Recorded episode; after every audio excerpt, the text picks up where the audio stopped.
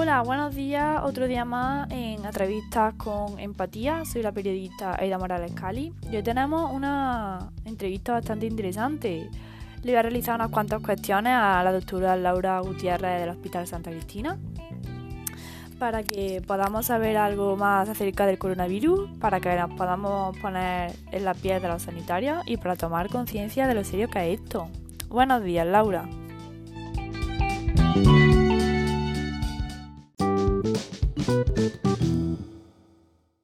Laura, lo primero de todo, ¿cómo te encuentras?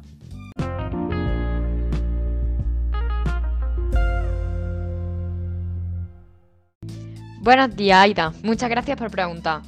En principio, todo lo relacionado con mi salud está bien. Me realizo test todos los días para comprobarlo. Respecto a mi situación emocional, estoy un poco agobiada. Hay demasiada gente contagiada y son demasiadas horas dentro del hospital. Pero merece la pena poner un granito de arena para acabar con el coronavirus.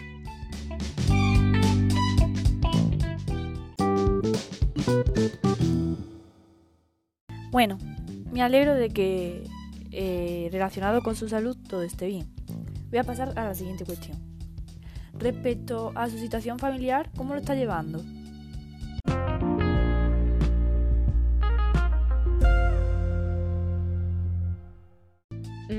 Pues lo intento llevar lo mejor posible, aunque es bastante duro estar sin ver a tus padres, a tu hermano o, o simplemente a tu abuelo durante un mes entero. Apenas tengo tiempo tampoco para llamarlos, ya que en el momento que llego a casa estoy muy agotada.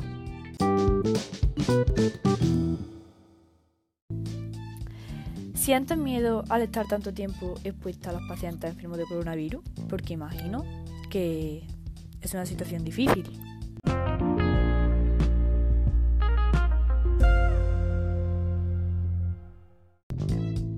Pues cada día que entro al hospital siento mucho miedo. Aquí dentro se ve la verdadera cara del coronavirus. Y de hecho se ha llevado ya a las compañeras mías de trabajo.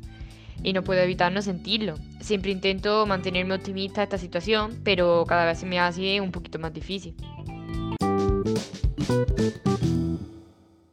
Pregunta eh, bastante interesante que quería preguntarte porque tengo mucha curiosidad. ¿El día a día en el hospital cómo es?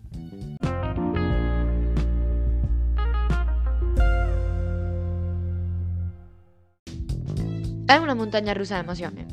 Como he dicho antes, intentas mantenerte optimista. Y nos alegramos mucho cuando bajamos a pacientes de la UCI o cuando le damos el alta porque finalmente ha un combatido el coronavirus.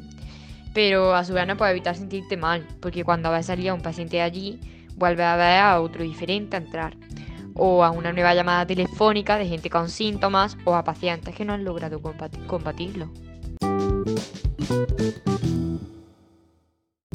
Bueno, ¿usted qué le diría a una persona que se salta el confinamiento y cada mano respeta las medidas de seguridad? Porque imagino que debe de molestarle bastante.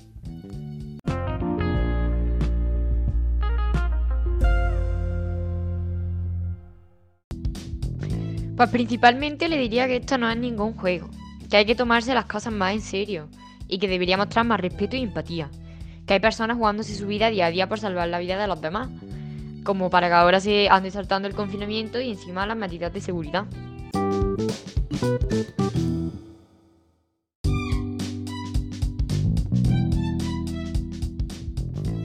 Bueno, y la siguiente pregunta es muy especial porque la he escogido de entre todas mis oyentes. Es la duda que más ha resaltado y bueno, para aclarársela he decidido preguntártela. ¿Qué consejo le darías a alguien que presente síntomas?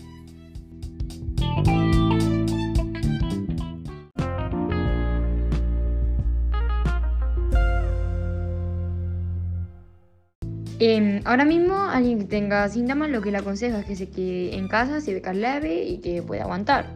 Debe llamar al centro de salud para poder hacerle el seguimiento telefónico, claramente.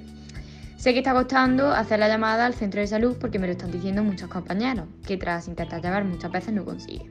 Yo le digo que lo intente, que de verdad que se están cogiendo los teléfonos, lo que pasa que muchísimos están saturados.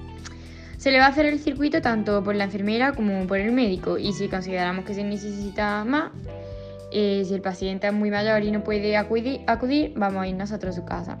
Y si no, sí que hay veces que les pedimos que por favor acudan al centro para valorar, para valorar si se puede hacer la placa. Y se hace todo mucho más rápido y se le va a ver mucho antes que en un hospital. Si se les ve bien, se les va a mandar a casa con un seguimiento y si se les ve mal, se les va a mandar al hospital. Porque además tenemos taxis solidarios en el centro de salud que nos están ayudando muchísimo para atender a domicilio.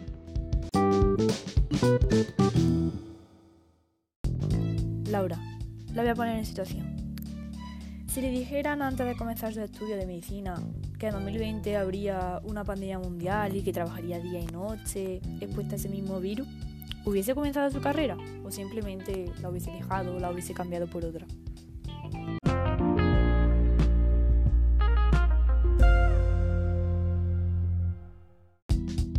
Por supuesto. Yo escogí esta carrera porque es mi pasión. También es mi pasión el ayudar a los demás. Yo la escogí sin importar el número de pacientes que tuviese por día, porque es lo que me gusta y lo que me llena.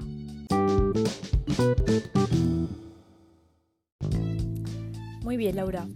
Desde su experiencia, ¿cuál es la situación actual en el centro de salud donde trabaja en lo que se refiere al coronavirus?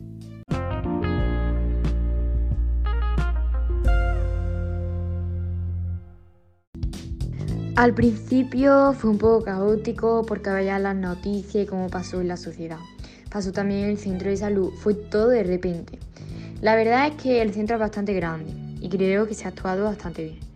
Me quedo tranquila porque enseguida nos organizamos con lo que había, con el material que teníamos, hacer circuitos para ver cómo hacíamos frente a la carga de trabajo a medida que se iban dando las bajas, porque muchos se han ido poniendo malos, pero nos hemos ido apañando desde fisioterapeutas, trabajadoras sociales, matronas, las enfermeras, los médicos y un largo etcétera.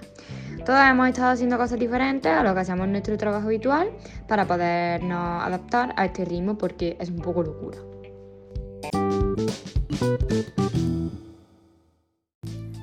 ¿Cree que el gobierno debería proporcionarle más material sanitario?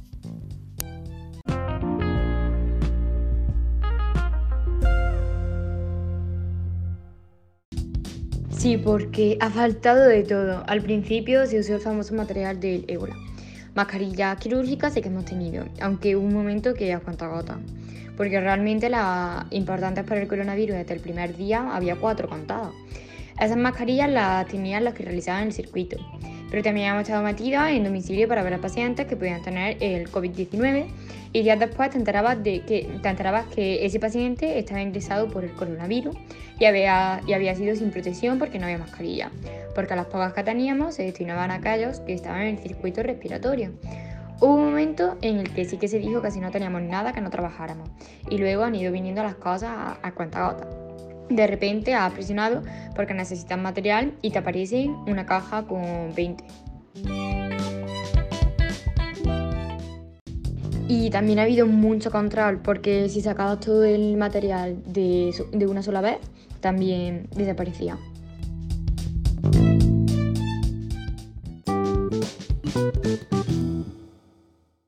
Y al llegar a casa, cada día, ¿qué procedimiento sigue para descontaminarse o para desinfectarse?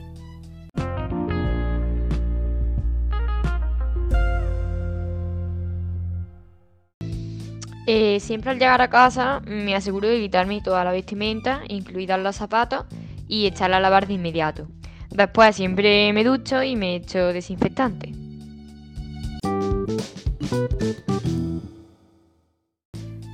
Y aquí es la última pregunta de la entrevista. ¿Cómo lleva su familia que esté tanto tiempo expuesta al virus?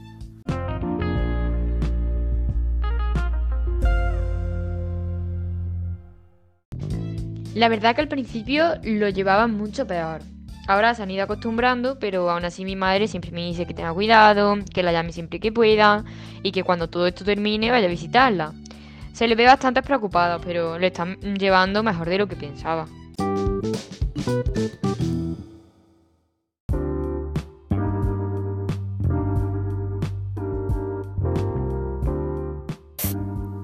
Y hasta aquí la entrevista de hoy. Espero que hayan disfrutado tanto escuchándola como yo haciéndola. Ha sido un placer. Con esta entrevista os he querido mostrar tanto los sentimientos como los riesgos de la gente que está mucho más expuesta a este virus que algunos de nosotros, como los sanitarios. y lo difícil que están las cosas. Así que espero que también hayan tomado conciencia y se lo piensen dos veces antes de salir a la calle. Poner un pequeño granito de arena quedándose en casa no cuesta nada. Muchas gracias por oírnos cada día y hasta mañana. Buenas tardes.